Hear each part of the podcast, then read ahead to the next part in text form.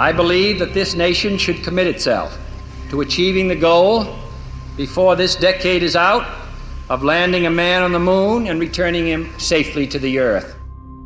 Mit diesen Worten hat John F. Kennedy 1961 in seiner berühmten Rede den Weg vorgegeben. Ein Mann auf dem Mond, noch im selben Jahrzehnt. Und was damals noch unmöglich scheint, macht die amerikanische Raumfahrtbehörde NASA tatsächlich wahr. Vor genau 50 Jahren, am 20. Juli 1969, betritt Neil Armstrong als erster Mensch den Mond. Nur acht Jahre nach Kennedys Rede. Now it is time to take longer strides. Time for a great new American enterprise. Time for this nation to take a clearly leading role in space achievement, which in many ways may hold the key to our future on Earth.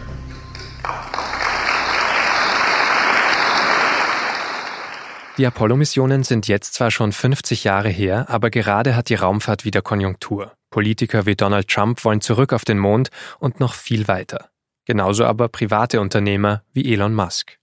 life has to be more than about solving problems. You know, if, if, if all that life is about is solving problems, why bother getting up in the morning?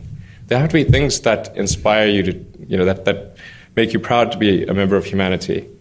You know, we, we, need, we, need, we need more of those things. Or, need, or at least we need some of those things. Ob diese Projekte Zukunft haben und was wir im Weltraum lernen können, darüber spreche ich in dieser Folge von Das Thema mit Patrick Illinger. Er hat Physik studiert und leitet das Wissensressort der Süddeutschen Zeitung. Aber davor gehen wir nochmal zurück ins Jahr 1969, zusammen mit dem früheren SZ-Autor Peter Sartorius. Der hat damals vom Start der Apollo 11 und von der Mondlandung aus den USA berichtet. Mein Name ist Vincent Vitus Leitgeb und gleich geht es los. Ignition sequence start. Six, five, four, three, two, one, zero. All engine running. Liftoff. We have a liftoff. 32 minutes past the hour. Das Thema. Der Podcast der Süddeutschen Zeitung.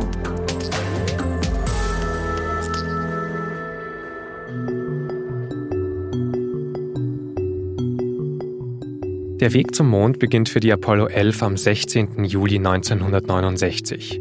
In einer Pressemappe der NASA von damals ist der Zeitplan der Mission festgehalten und er klingt erstaunlich unaufgeregt. Vier Tage Flug durch den Weltraum, Landung auf dem Mond, Experimente, Gestein sammeln, Flagge und Plakette platzieren, heimfliegen. Wird schon schief gehen, das schwingt so ein bisschen in dem Text mit. Aber in der Mappe folgen dann noch mehr als 200 Seiten mit Skizzen, technischen Details und der Forschungsgrundlage. Die Mission ist wenig überraschend bis ins kleinste Detail geplant. Das spürt man auch beim Start.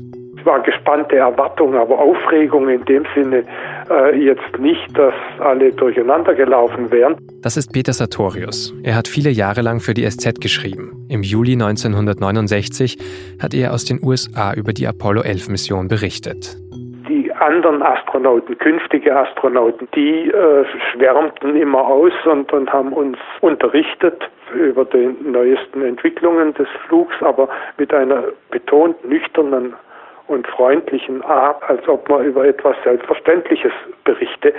Peter Sartorius ist vor Ort, als die Apollo 11 in Cape Canaveral startet. Außer ihm sind wohl eine Million Menschen gekommen, um dabei zuzuschauen. Sie kampieren an den Stränden in einiger Entfernung und hoffen auf einen Blick auf die Rakete.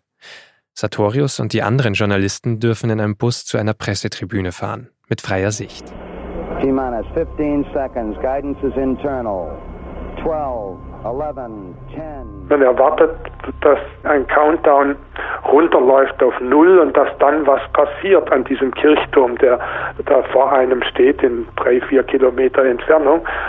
Und bevor der äh, Countdown eben äh, zu Ende kommt, glaube zwei oder drei Sekunden vorher, meint man plötzlich, dass die, die ganze Rakete explodiert jetzt, weil da ist ein riesiger Feuerball und dann erst nach zwei Sekunden löst sich dann die Rakete aus diesem Inferno, nenne ich es jetzt mal, und zwar also erhaben und langsam, behutsam aus dem Feuer.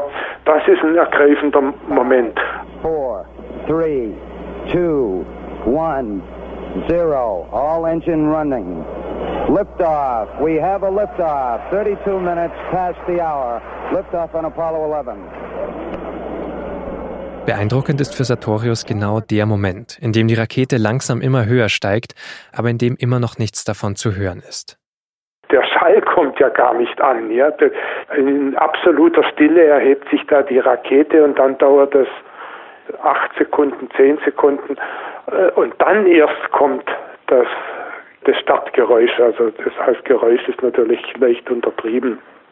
Das ist ein atembeklemmendes Knattern, also man, spürt den Druck, schlägt einen gegen die Brust und lässt Fensterscheiben verbersten. Direkt danach geht es für Sartorius schon weiter. Der Start der Mission war in Florida. Das Kontrollzentrum liegt in Houston, Texas. 6000 Berichterstatter aus aller Welt haben sich dort angemeldet. Als dann vier Tage später die Landekapsel der Apollo 11 auf dem Mond landet, berichten manche Fernsehstationen mehr als 20 oder mehr als 30 Stunden live. Bis zu 600 Millionen Menschen schauen dabei zu. Und das, obwohl es gar nicht so leicht zu verstehen ist, was da passiert. Die Bilder sind dunkel, der Ton rauscht stark, es werden Abkürzungen, Codenamen und Zahlen durchgefunkt. Ich habe gehört, also wir sind jetzt noch so weit entfernt, noch so weit entfernt, noch so weit, noch so viel Fuß, ja, noch 100 Fuß, äh, 90 Fuß, 80 Fuß und klare Sicht zum Boden, äh, Krater links oder Krater rechts. Und dann kommt der Funkspruch, den wohl doch wieder jeder verstanden hat. Listen, uh, Tranquility Base here. The Eagle has landed. Roger, twang, Tranquility. We copy you on the ground. You got a bunch of guys about to turn blue. We're breathing again. Thanks a lot. Da war natürlich dann, dann Aufregung. Ja, das ist klar. Das war der Moment.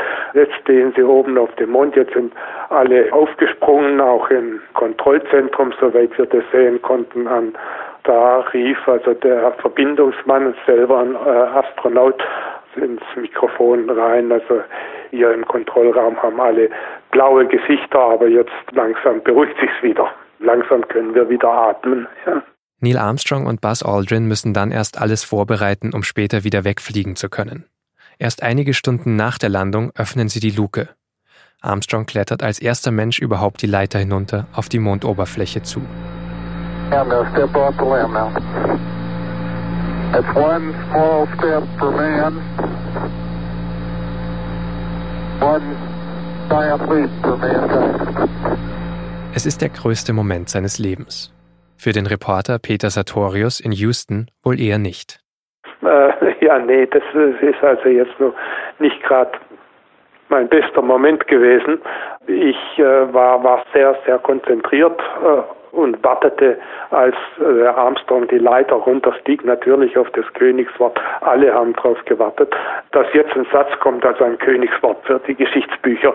Aber es war so viel unterschiedliches Gekrächze und so viel unterschiedliche Kurzinformationen zwischen Armstrong und der Bodenstation dass ich dann den entscheidenden Satz halb überhört habe, aber wenn man die Hälfte eben überhört, dann überhört man das Ganze. Ja, ich habe a small step ist mir in Erinnerung und äh, den entscheidenden zweiten Teil, also ein gigantischer Sprung für die Menschheit, das habe ich nicht so mitgekriegt und bin deshalb unmittelbar, also Sekunden nachdem das gesprochen wurde, bin ich äh, mit meinem Manuskript zum Telegrafenbüro Reuters gerannt und habe das eben aber mit dem Hinweis, kein Königswort. Ne?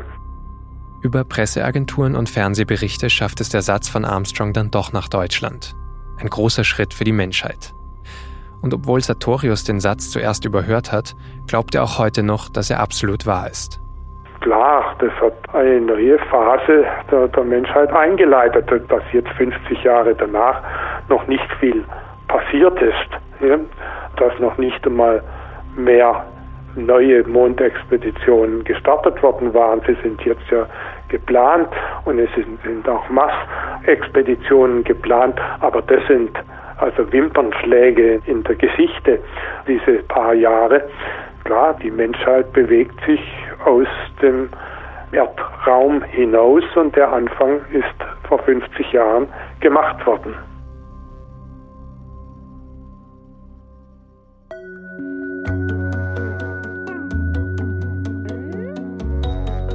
Nach dieser ersten Mondlandung hat die NASA noch sechsmal versucht, auf dem Mond zu landen. Bei Apollo 13 hat es nicht geklappt, aber die anderen fünf Male schon.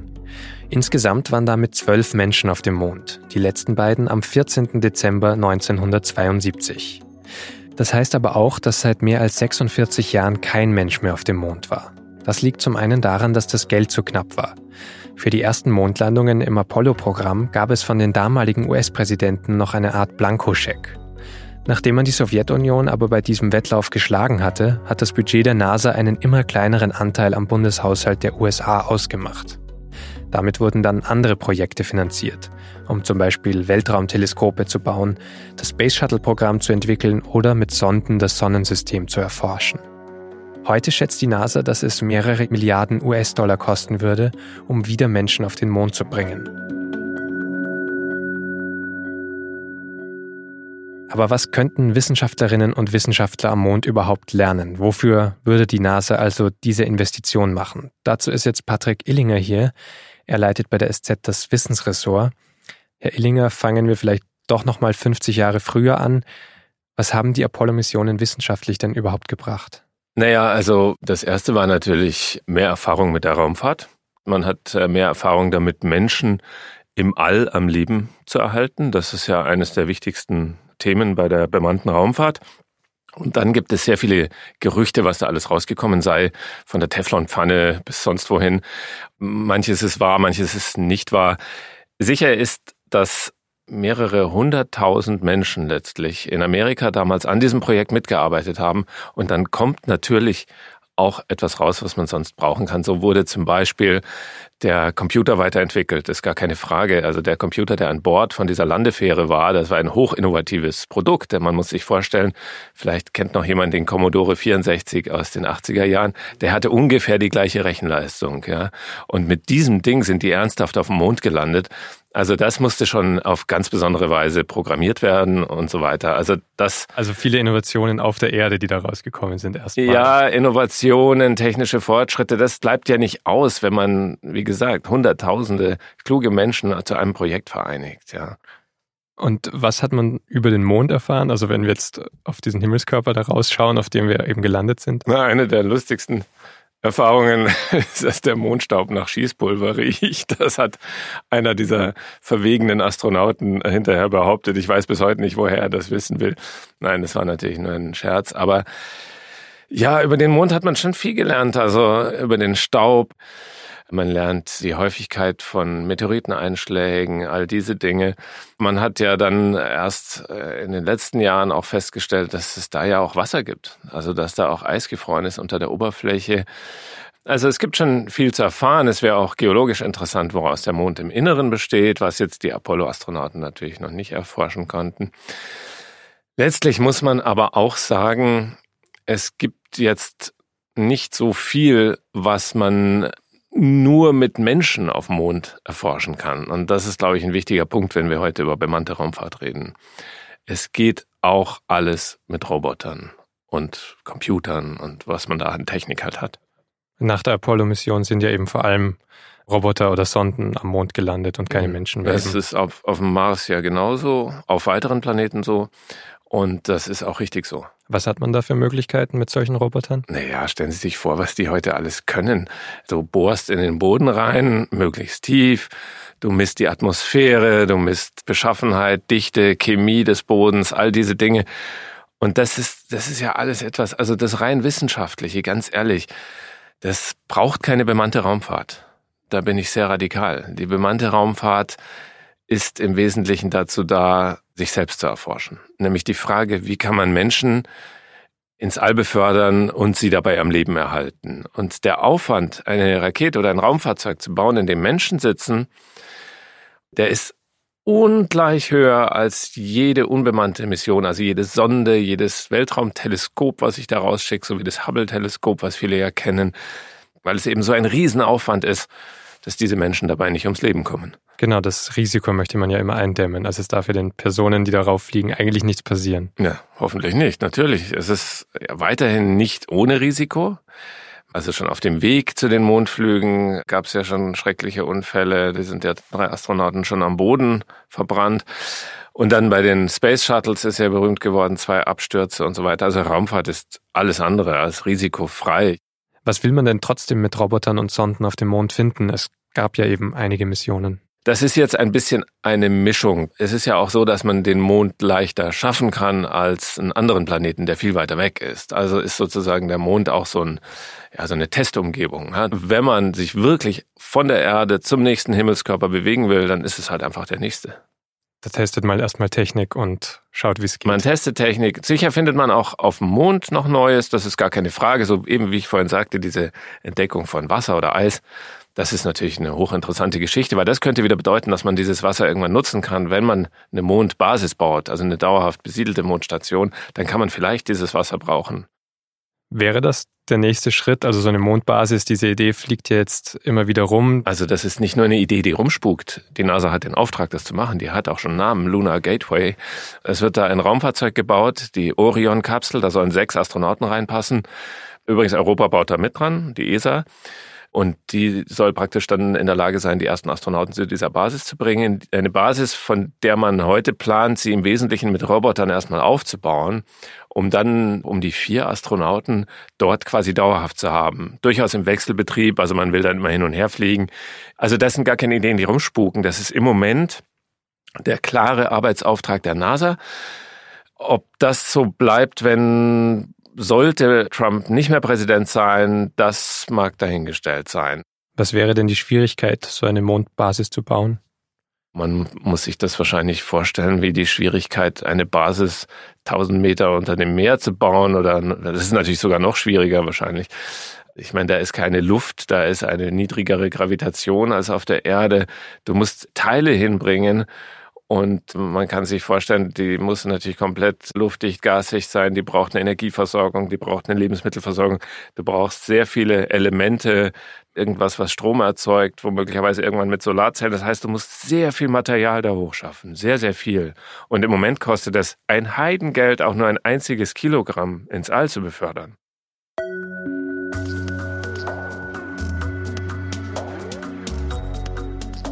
Donald Trump versucht zumindest, dieses Geld aufzutreiben. Wenige Monate nach seinem Amtsantritt hat er außerdem das National Space Council wieder eingesetzt. Ein Gremium, das 1993 abgeschafft wurde, das sich jetzt aber wieder um alle Fragen der zivilen, militärischen und wissenschaftlichen Raumfahrt kümmern soll. Als Trump das im Juni 2017 verkündet, steht der zweite Mann auf dem Mond, Buzz Aldrin, neben ihm.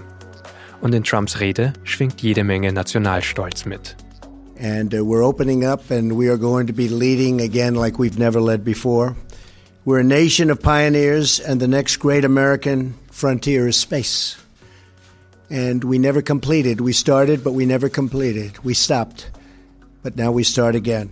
Im Dezember 2017 unterzeichnet der US-Präsident dann eine Anordnung, um die bemannte Raumfahrt zur Priorität zu machen. The directive I'm signing today will refocus America's space program on human exploration and discovery. It marks an important step in returning American astronauts to the moon for the first time since 1972 for long term ex- exploration and use. This time, we will not only plant our flag and leave our footprint, we will establish a foundation for an eventual mission to Mars and perhaps someday to many worlds beyond.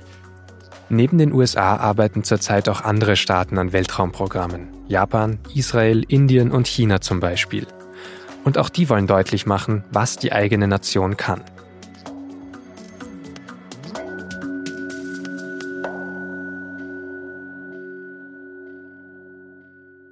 Das war ja in Amerika auch so bei den ersten Mondflügen. Was stand auf dieser Saturn V Rakete, die die ersten Menschen zum Mond gebracht hat, drauf? USA, ja. Also da stand nicht irgendwie die Welt oder yippie yay, wir schaffen das. Und das gilt natürlich heute für andere Nationen. Man weiß von China, dass die Bevölkerung begeistert war, als die ersten Taikonauten ins All geflogen sind. Indien ist super stolz. Auch ganz tolle Weltraummissionen, die die machen. Das hebt schon so ein Wir-Gefühl, so ein Nationalgefühl, das ist, glaube ich, unzweifelhaft. Ob das der einzige Antrieb dann ist, will ich mir jetzt nicht anmaßen, aber man darf sehr wohl hinterfragen, was letztlich rumkommt, wenn ich Milliarden, Milliarden, Milliarden Euro, Dollar oder sonst eine Währung dafür aufwende, ein bemanntes Raumfahrzeug zu bauen und eben der Hauptanstrengung ist, diese Menschen, die Astronauten, die ich da hochschicke, dass die halt einfach nicht ums Leben kommen. Eine Antwort könnte ja sein, eben die ganze Wirtschaft profitiert durch Innovationen, durch neue Investitionen. Das ist meiner Meinung nach sicher nicht so. War es nicht bei Apollo so? Nein, das war eine riesen sauteure Angelegenheit. Ich glaube auch, wie gesagt, haben wir ja vorhin kurz besprochen, dass viel dabei rumkam. Ob sich volkswirtschaftlich wirklich dann lohnt, das kann niemand, glaube ich, durchrechnen. Ich, aber das war auch nicht der Antrieb. Wir fliegen zum Mond, damit nachher sich wirtschaftlich irgendwas auszahlt. Das ist ja nicht der Antrieb. Donald Trump nennt das Ganze ja auch oft so einen Sicherheitswettkampf. Also im Weltraum geht es auch um die amerikanische Sicherheit. Ist das dann ernst zu nehmen, dass es da wirklich Sicherheitsbedenken gibt im Weltraum oder ist das eher so politische Rhetorik? Also ich glaube schon, dass generell der Weltraum auch ein Ort ist, an dem Auseinandersetzungen sich fortsetzen können, indem man zum Beispiel Spionagesatelliten von anderen ausschaltet. Es soll ja auch schon so Killersatelliten geben. Da gab es mal so eine Explosion im All, wo man dachte, da hat jemand schon mal geübt, wie das geht. Also man kann sich auch im All bekriegen oder man kann Werkzeuge, die mächtige Nationen im All haben, angreifen. Also da wird sicher was passieren, aber da geht es um Satellitentechnik. Ich sehe den Zusammenhang mit, mit den Mondplänen jetzt nicht. Kann man es dann andersherum sagen? Also kann man sagen, eine gemeinsame Mondbasis, die ja eben viele Staaten bauen wollen, die kann dann Frieden schaffen? Also das war ja auch mal die Hoffnung bei der Raumstation ISS. Also bei der ISS, die wurde ja tatsächlich als Idee schon im Kalten Krieg noch geboren. Also da ging es ja darum, mal auch eine friedensschaffende Maßnahme zwischen den beiden Machtblöcken zu schaffen, also Sowjetunion damals und USA. Da ist es schon geboren worden. Das hat ja später auch ganz gut funktioniert, dass dann auch Japan und andere mitgemacht haben und äh, Module dran geschraubt haben an die ISS. Sehe ich jetzt, dass die Pläne, die es jetzt gibt, eher wieder als national, äh, ja, ich glaube ja. Also gerade China und USA, glaube ich, sind da sehr mit Nationalstolz dahinter. Woher kommt denn das gerade jetzt? Es ist wahrscheinlich so ein bisschen wie, wie Fußball oder so. Wir, wir, wir auch, ja. So, wenn man bei der WM ins Viertelfinale kommt, wir sind auch dabei. Letztlich wissen die Wissenschaftler dieser Nationen auch, dass man mit stärker wissenschaftlichen Missionen, bei denen es dann, ich wiederhole mich, eigentlich keine Menschen braucht, die da mitfliegen, weil die Technik ist heute gut genug, die ist autonom genug, um den Weltraum alleine zu erforschen, beziehungsweise uns Daten zur Erde zu schicken, mit denen wir dann alles anfangen können, was wir wissen wollen. Und auch bei dem Thema, dass man wirklich Material, also es wird zum Beispiel demnächst auch eine Mission zu einem Asteroiden geben, wo man landen wird und wo man schauen wird, kann ich das, was da drin ist, die Rohstoffe, kann ich die ernten und zur Erde bringen. Natürlich fliegt da kein Mensch mit die wäre 20 mal so teuer, die Mission, wenn ich da einen Menschen mit reinsetze. Und den braucht's einfach nicht. Ja. Das gleiche gilt meiner Meinung nach heute für Mond und Mars. Aber eben das Ziel vieler Nationen, das Ausgegebene, ist jetzt der Mars. Was erhoffen sich denn die Nationen vom Mars? Also da wird äh, viel Prosa betrieben der Art Außenposten der Menschheit und Rohstoffe und so weiter. Aber bitte, wie soll man vom Mars ernsthaft in einem industriell nützlichen Maßstab Rohstoffe wieder zur Erde bringen. Wie soll das gehen? Aber es gibt die Rohstoffe. Also was wissen wir über den Auch Mars? Nicht. Nein, wir wissen sehr viel über den Mars. Es gab bereits über 30 Mars-Missionen seit den 60er, 70er Jahren.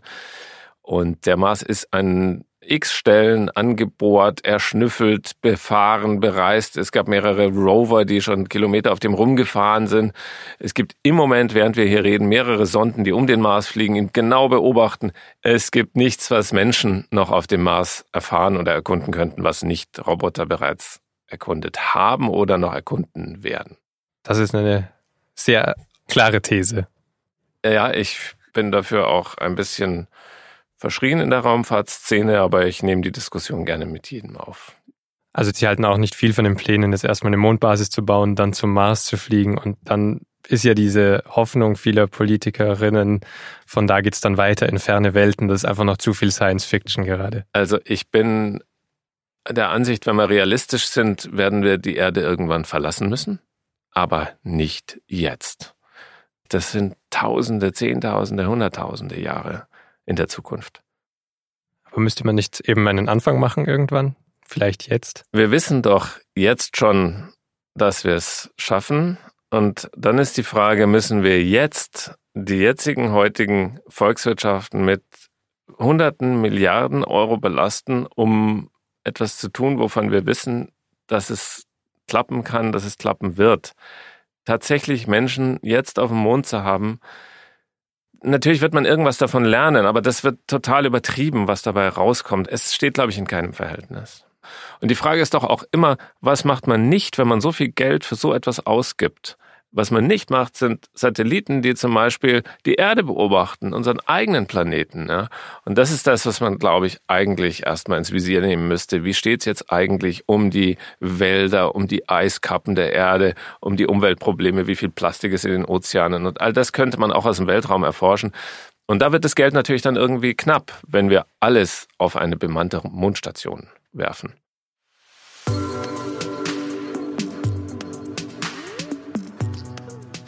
Was alle Staaten bei zukünftigen Raumfahrtsmissionen entlasten könnte, sind private Unternehmen. Auch die engagieren sich immer mehr in dem Bereich. Sie wollen Menschen in die Erdumlaufbahn bringen, auf den Mond oder eben sogar auf den Mars. Am bekanntesten ist wahrscheinlich SpaceX von Elon Musk. Der erzählt immer wieder in Interviews, dass die Menschheit bald zu einer multiplanetaren Zivilisation werden muss. There, there are really two fundamental paths. History is going to bifurcate along two directions. One, one, one path is we stay on Earth forever, Um, and then there will be some eventual extinction event. Um, eventually, history suggests there will be some, some doomsday event. Uh, the alternative is to become a spacefaring civilization and a multi planet species, which uh, I hope you would agree that is the right way to go. Yes? Um nicht auszusterben, müssen wir uns auf andere Planeten ausbreiten, sagt Musk. Und das klingt vielleicht erst einmal utopisch. Aber SpaceX hat schon einiges erreicht. Es hat mit der Falcon Heavy die aktuell stärkste Trägerrakete der Welt entwickelt. Die Falcon Heavy kann nach Angaben von SpaceX 64 Tonnen Nutzlast ins All befördern. Für Musk ein erster Schritt, um später die nötigen Materialien für eine Marskolonie loszuschicken.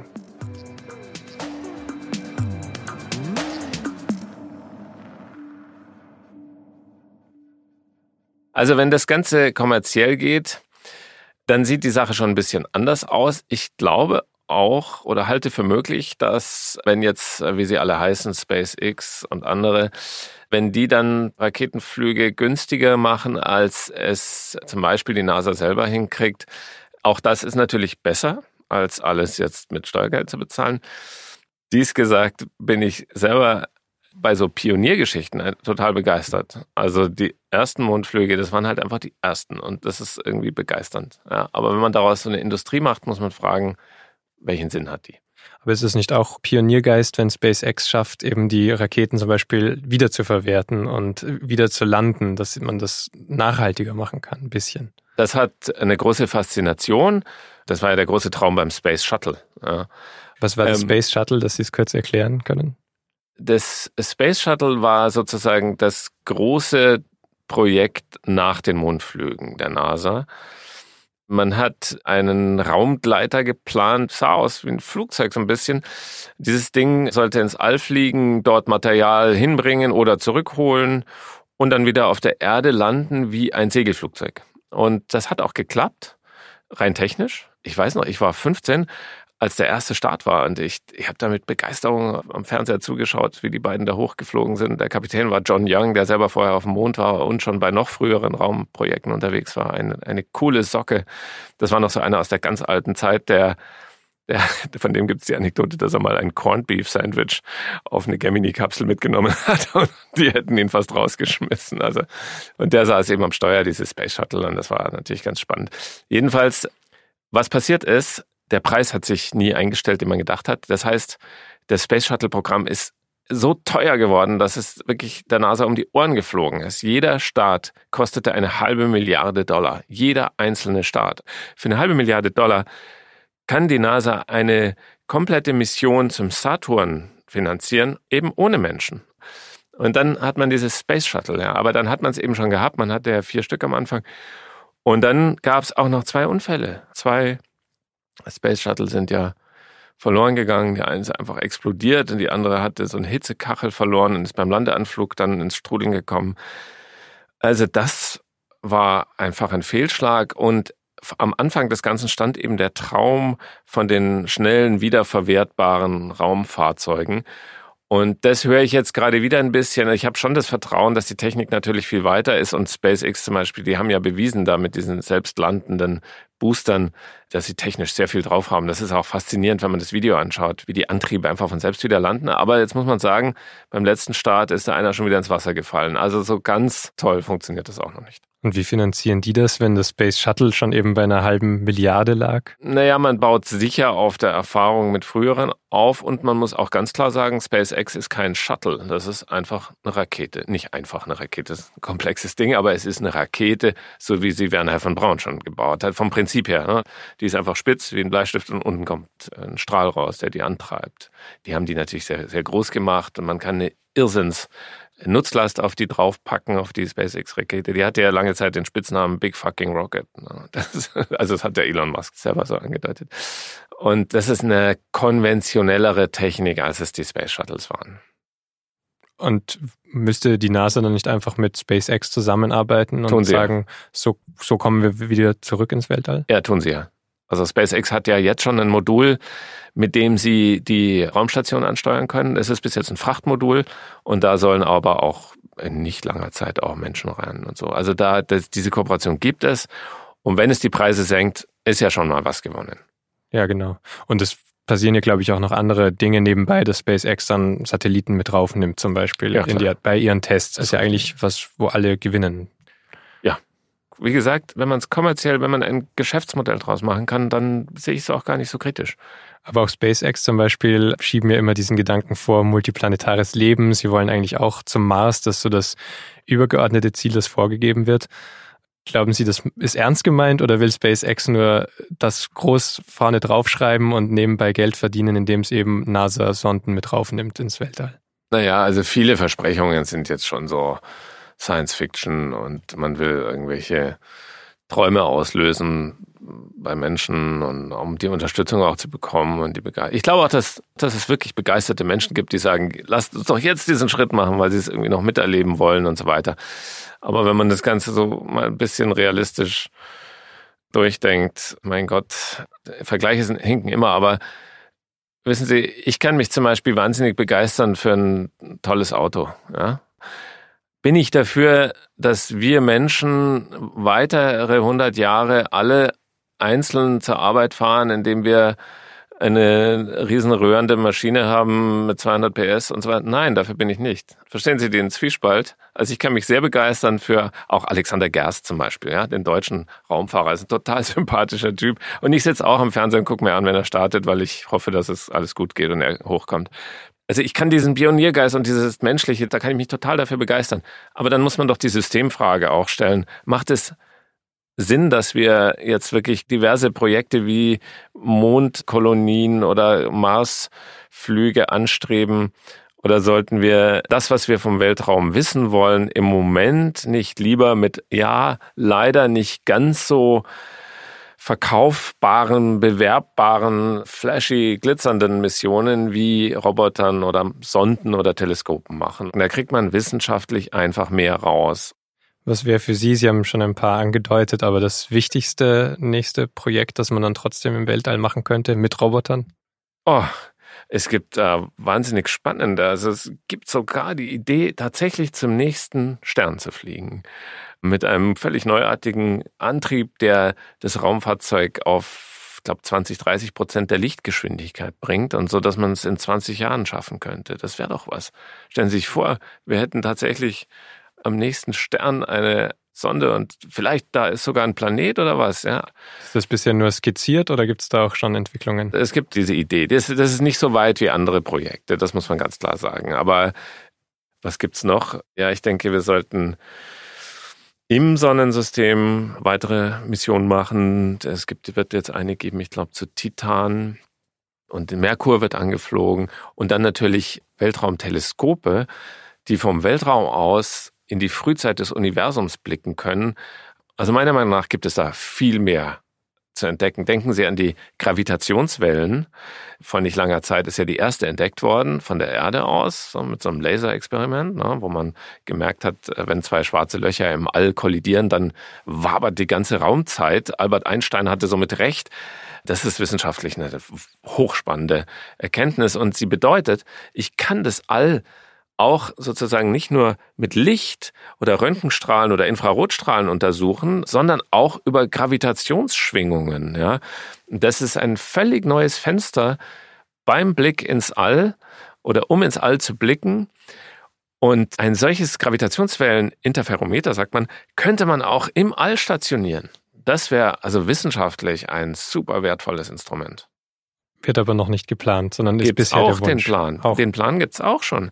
Die Frage ist immer, wofür ist Geld da? Und wenn wir alles, wie es, glaube ich, Trump will, wie es möglicherweise auch andere Nationen wollen, in Mondmissionen stecken, dann geht das möglicherweise verloren. Und wenn Sie Wissenschaftler, die sich mit dem All befassen, wenn Sie Astrophysiker fragen, magst du lieber eine Mondmission oder möchtest du ein Gravitationswelleninterferometer oder andere Teleskope? Also wenn die ehrlich sind, da wird keiner für den Mond optieren, ganz ehrlich. Vielleicht kann man trotzdem über bemannte Raumstationen viele Jugendliche inspirieren, die dann deswegen sich mit dem Weltall auseinandersetzen und vielleicht auch bei der Gravitation dann enden und doch nicht zum Mond wollen selber. Das kann sein. Wenn das sozusagen das formulierte Ziel ist, dann okay, klar, lass es uns machen. Nochmal, schaut euch die Kosten an. Also lasst uns überlegen, ob wir das machen wollen oder andere Dinge und die Inspiration über einen schönen Hollywood-Film. Absolut, klar.